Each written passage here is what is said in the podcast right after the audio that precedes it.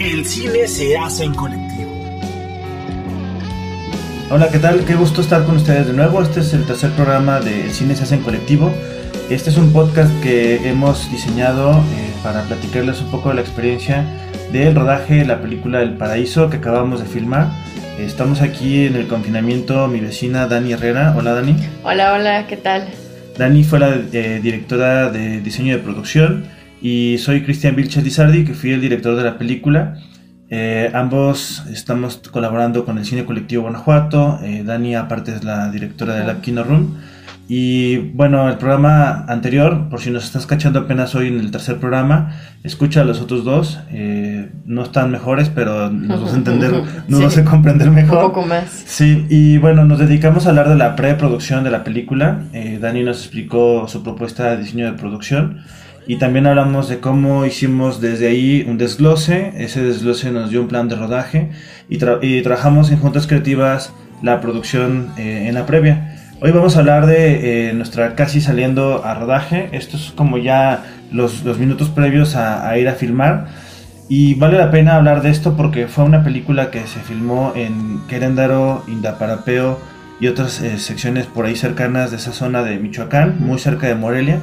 Nosotros eh, vivimos, radicamos en León, Guanajuato, y pues estábamos a cuatro horas y media y hablar de una producción a, tan larga distancia, tienes que llevar todo listo porque no todo lo que vas a necesitar lo vas a encontrar por allá.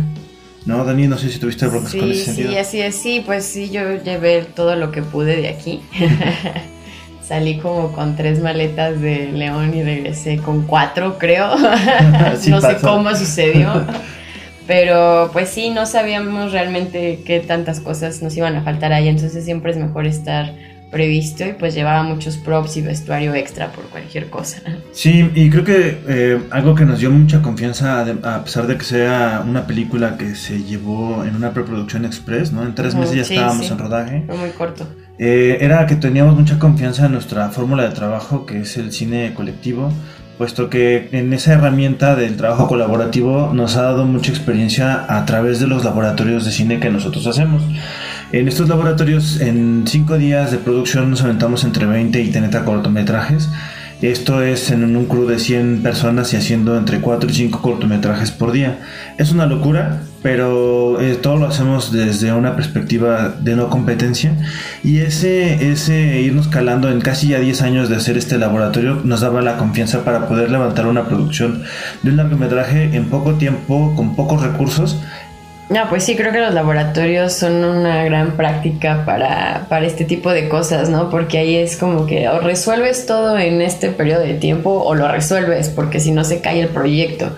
Entonces, digamos que ya somos un poco expertos en resolver problemas rápido, fácil y económicamente, sobre todo. Y pues fueron elementos que nos salvaron y nos ayudaron mucho a poder hacer este proyecto.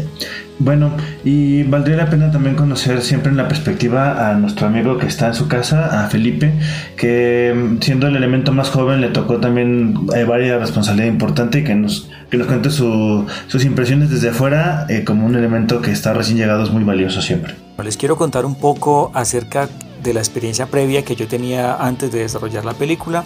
Creo que esta parte no se las he contado muy bien y entonces creo que ese es el espacio para hacerlo. Bueno, yo trabajé, llevo 20 años trabajando en teatro, he trabajado desde la actuación, desde la dirección, eh, desde la dramaturgia y también desde la pedagogía. Tuve la oportunidad de trabajar en el Cartel de los Sapos, una serie eh, del canal Caracol, eh, Cartel de los Sapos 1 y Cartel de los Sapos 2, y he hecho alguna realización de videoclips. Bueno, además de eso, pues también creo que ya lo había contado, tuve la oportunidad de trabajar produciendo música urbana. Todas estas experiencias para mí previas fueron muy importantes al momento de trabajar dentro de la película porque lo que me permitió fue agarrar un poco de esas vivencias y ponerlas en práctica eh, en ese ejercicio de mi trabajo en el rodaje de la película. Aquí eh, estamos en el momento en el que vamos de salida a Queréndaro. La junta para el llamado de salir de viaje.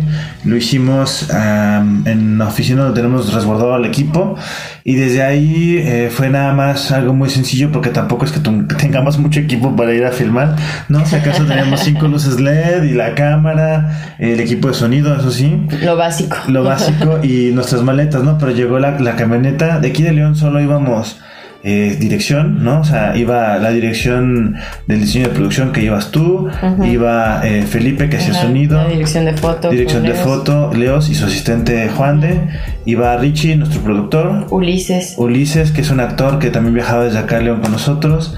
eh, Crónico, Jesús, que él era también de producción. y yo que estaba en la dirección. Y creo que ya íbamos todos, ¿no? Y bueno, viajamos a Querétaro. Fue un viaje sencillo, un día muy bonito. Teníamos marzo empezando, bueno, casi llegando marzo, era finales de febrero. Sí, sí, buen clima. Sí, había buen clima para viajar. Todo apuntaban que era una bonita temporada. Sin embargo, también nos íbamos con la preocupación de que ya se acercaba por ahí la alerta de la pandemia. No, yo creo que también, em, más que preocuparse nuestras familias por irnos a Michoacán, que eso era un tabú que tuvimos que vencer muy rápido, el, el hecho de, de la pandemia que estaba avanzando también nos, nos ponía un poco nerviosos en familia, ¿no? Sí, claro, yo sí, la verdad sí llevé mi gel antibacterial desde, desde el rodaje. Sí, y, y también tuvimos que explicar a nuestras familias que íbamos a estar muy bien cuidados.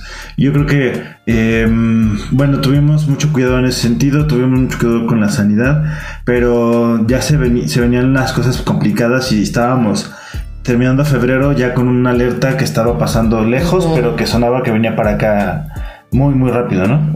Sí, claro, era la bola de nieve. Y bueno, de ahí el viaje a Querétaro llegamos a, a nuestro hotel. Fue un hotel muy sencillo en el centro de, de ahí de Querétaro. Querétaro es un, un pueblito muy famoso por su por su colección de chiles. chiles. Su, su feria del chile también promete mucho la que vamos a volver ahora en, en agosto si todo Claro mejora. Pues bueno, la previa, la noche previa del, del rodaje fue como muy importante porque todo estaba mal, todo estaba por a- ajustarse. Eh, Todo yo- estaba en llamas. yo, yo me- yo me acuerdo verte a ti en, en la cama de tu hotel, este, ahí con todo el desglose que estabas haciendo ahí. Eh, pues estaba checando, como era el primer día, pues sí estaba revisando varias veces cuántos personajes eran los que salían, que cuántos cambios de vestuario había. Y también esa no- un día antes se resolvió una locación a la que grabábamos el siguiente día y justo por estos detalles de que teníamos que tener elementos rojos unas este, pantallas de unas lámparas no, no quedaban con el cuadro, entonces ahí estaba un día antes a las 2 de la mañana cortando una camisa roja para hacer unas nuevas este, pantallas para las lámparas que al final sí se resolvieron y quedaron bien bonitas. Esa satisfacción es muy chida. Sí, sí, sí. Les quiero contar otra experiencia. A mí me ayudó mucho haber estado en teatro anteriormente, ya que en el teatro se hace de todo un poco y justamente en el rodaje de la película pues no tuve tropiezos porque yo ya estaba acostumbrado a que no solamente me iba a enfocar a hacer una sola cosa, sino que tenía que estar dispuesto a colaborar a los compañeros en todo lo que pudiera. Y yo creo que esto fue un plus que me ayudó bastante para poder desenvolverme dentro del rodaje, no solamente desde mi funcionalidad con el rol que tenía a cargo, sino también en darle la mano a los compañeros cuando lo necesitaban. Eso de lo colectivo, que es tan propio del cine colectivo Guanajuato. Bueno, finalmente entonces esto me hizo ganar la confianza a los compañeros y eh, también tuve retribución por parte de ellos y me colaboraban durante el proceso de rodaje porque muchas veces los necesitaba a ellos para microfonear y hacer ese tipo de cosas tan necesarias que requiere uno como sonidista. Pues ya nada más para cerrar el programa de hoy, hacer un, un- un pequeño cierre. Creo que es muy importante y algo que nos dio mucha confianza fue el hecho de que éramos un crew que se conocía, al menos en las direcciones. Lo complicado sería que eh, muchos de los elementos que nos iban a complementar sería gente con mucha experiencia, sin embargo, este, su experiencia se basaba más en, en películas para televisión. Eh, mucho incluso se llaman películas de acción, pero también muchos se les conocen como video home, puesto que sus eh, alcances desde el diseño son películas para televisión, principalmente ahora en Estados Unidos y plataformas. Eh, ese hecho es que ellos tienen una manera en que hacen hasta 10 películas por año. Nosotros más bien teníamos la experiencia de filmar entre 20 y 30 cortometrajes en una semana. Y esta mezcla iba a ser lo que iba a ser interesante, ¿no? Sí, claro, pues era algo, fue un experimento tanto para ellos como para, para nosotros, pero estuvo muy padre el conocer a gente que pues tiene otras formas de trabajo, ¿no? Y está padre porque siempre aprendes pues cosas nuevas. Sí, y bueno, pues los invitamos a que nos acompañen. Todavía nos quedan un par de emisiones para hablar. Ahora vamos a llegar justo a nuestro rodaje y que conozcan cómo hicimos las cosas muy mal para que aprendan los malos no ejemplos, cómo no hacerlo y ustedes lo hagan mucho mejor. Y bueno, muchas gracias. Nos vemos a la próxima.